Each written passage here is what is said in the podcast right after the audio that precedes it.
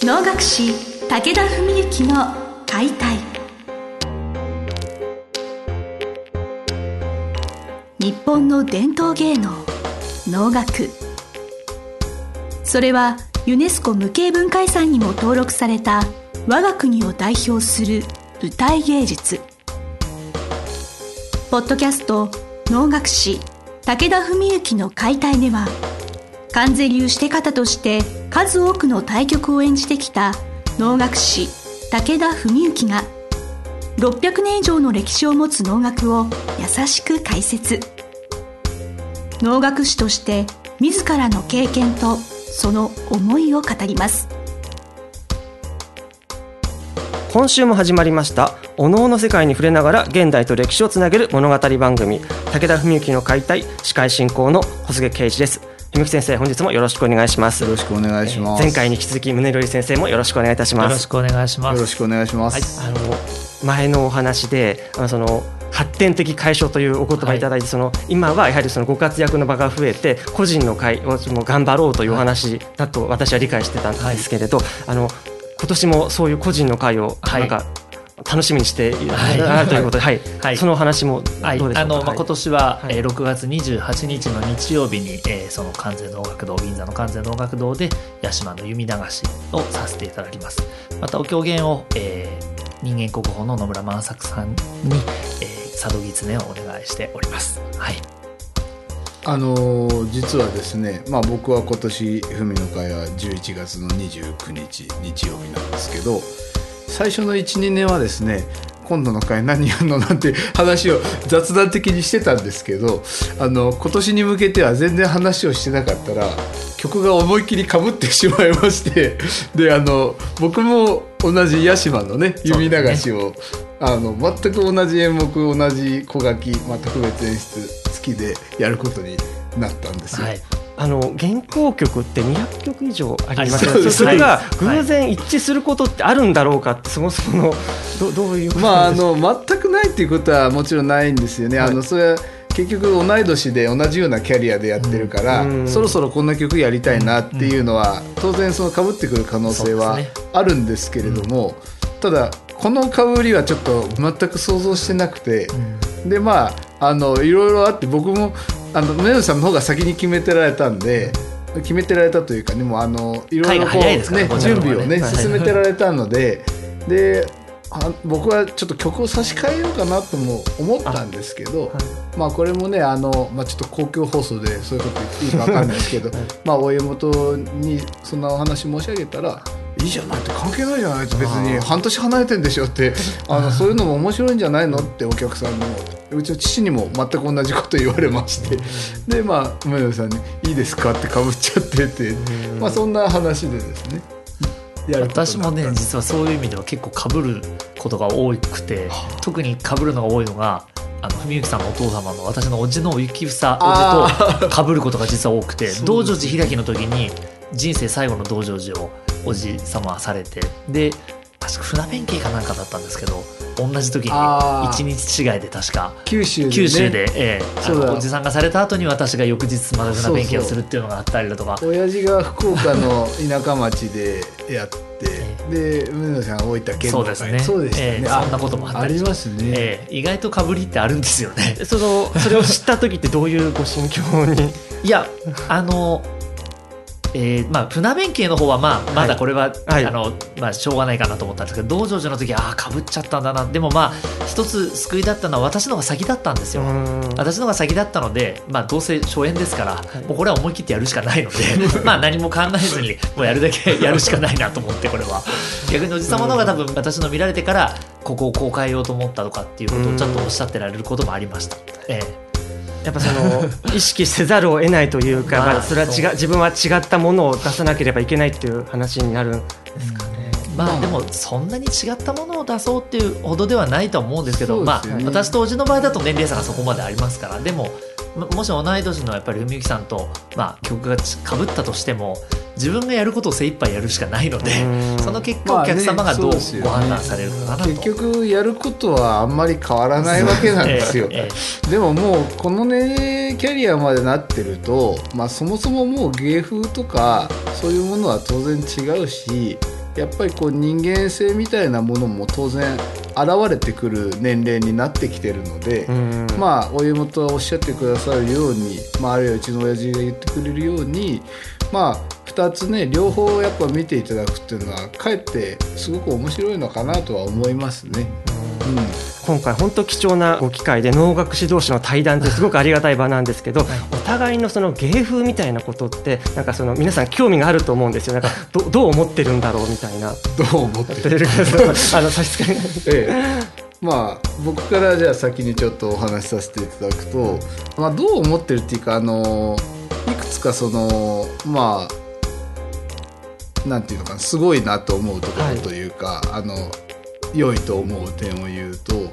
やっぱ歌いをね僕はすごい大事にしてるじゃないですか。ねまあ、歌いに本当に命かけてるつもりなんですけどでそれだからこうやっぱ歌いにこうパッションっていうかね気迫みたいなものを本当に乗せてね魂に乗せて歌っていくって言った時にやっぱりその発声っていうことをする、まあ、そこに当然こう気合が入れば入るほど、まあ、単純に言うと喉や声帯にも当然負担がかかるはずなんですよね。だから宗則さんすごいボリュームですごいパワーで歌っても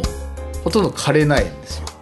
めったに痛めないんですよで。僕はしょっちゅう痛めるもんで、まあ、昨年もねお騒がせしましたけどそこはね本当にすごいなと思うんですよね。僕はある程度こうだからもうね去年のも身に染みて まああのやっぱりこうある程度こうコントロールしなきゃいけないなとか思うんですけど、まあ、水儀案なんかでね、はい、いつもこう一緒にやってて、まあ、あの持ち味っていうのを考えて大体姉妹何番かやる時は僕が玉の段やって宗則さんが船弁慶やるっていうのが一つの通例になってるんですけど船弁慶のねあのそもそもこれはって歌ってもあのパワーでねあのボリューム気合で歌ってても全然へっちゃらっていうのは いや本当すごいなと思うんですね。そういう意味では。一つ。はい、あの今の話に関連するわけじゃないんですけど、まあ、芸風っていうのはお客様がご判断することなのでこれ、なかなか自分たちでは言えないんですが、はい、文幸さんがあのに教えていただいた文幸さんのお弟子さんの大分にいらっしゃる、えー、針の先生いらっしゃいますよね。はい、で私その先生に一度治療大分で受けさせていただいた時にその先生がすごいあこれ多分すごい当たってるなっていうことを言ったのが文幸さんは一つの脳に対してもう全力投球で一球入魂でもう全部を使い果たしますと。宗則さんは前歯舞うほど元気になりますって言われたんですよ。は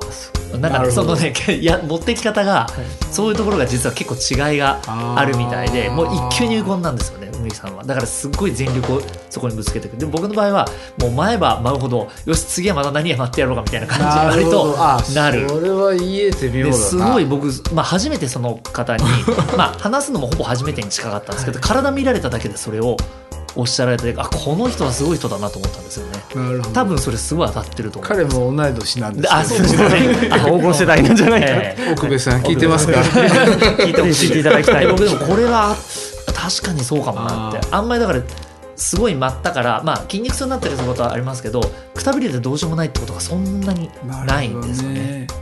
なんかねそういう面で言うとね世阿弥はまあね、はい、あの宗野さんがよくこう講座とかでおっしゃるんですけどね小野は元気になって するものだ。だから僕はちょっとその教えに背いてるのかもしれないですい。やでもねまあそういう面で言うとだからなんだろうなこの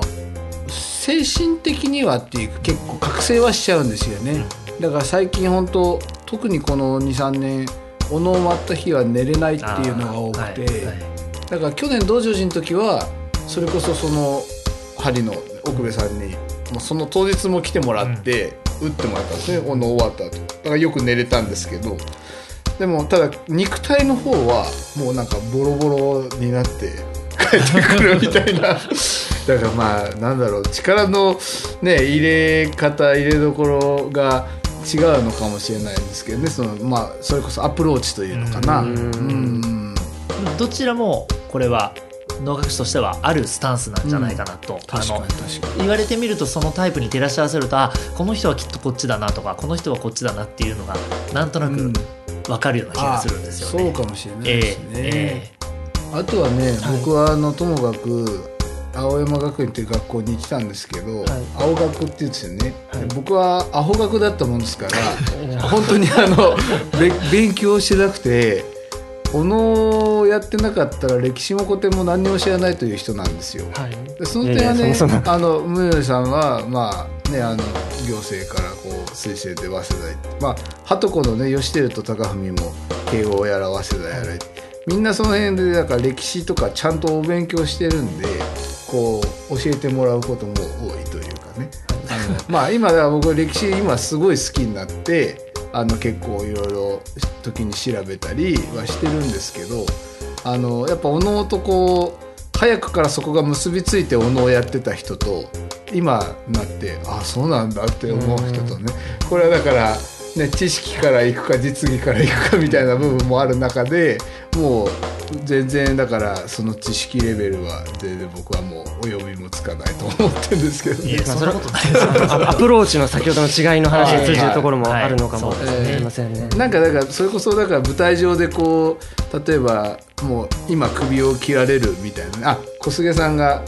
初めて見たお能僕のお能で「春寧」春寧ですね。ああいう曲でね例えば舞台で今首を切られるっていう瞬間に助かるわけですけどもああいうのとかだともうだから前日からこうなんか精進決済してじゃないけど 本当にもうその場で本当に切られてもいいみたいなこうそういうぐらいのなんか持ってき方はするんですよね。だからその治療官奥部さんとかからすると「先生本当怖いことしてますね」ってあの怖いことっていうのはだから体にとってっていうともかく気をつけてください気をつけてくださいって言われてるんですけどね。すごくレベルの高い話しすぎて私なんかコメントしづらくなってしまったんですけど、はい、あそそうです。やっぱそのプロフェッショナルというものはだから一つこうでなくあのいろんなプロのあり方があるんだなっていうのをすごくなんかお話をお聞きしながら、はい、感じました。ありがとうございます。八島のちょっとあのお話ちょっとちょっと今回あんまり聞けなくてそう残念だったんですけど引き続きはいちょっと楽しみに、皆様、はい、お待ちいただければと思います。本日はどうもありがとうございました、ありがとうございました。来る6月28日日曜日お二人が共演なさる必見の会武田宗則の会がございます。ぜひお誘い合わせの上銀座6の完全能楽堂へご来場ください。詳細お申し込みは武田宗則ホームページよりお願いいたします。本日の番組はいかがでしたか？番組では武田文幸への質問を受け付けております。ウェブ検索で武田文幸と入力し検索結果に出てくるオフィシャルウェブサイトにアクセスその中のポッドキャストのバナーから質問フォームにご入力くださいぜひ遊びに来てくださいね。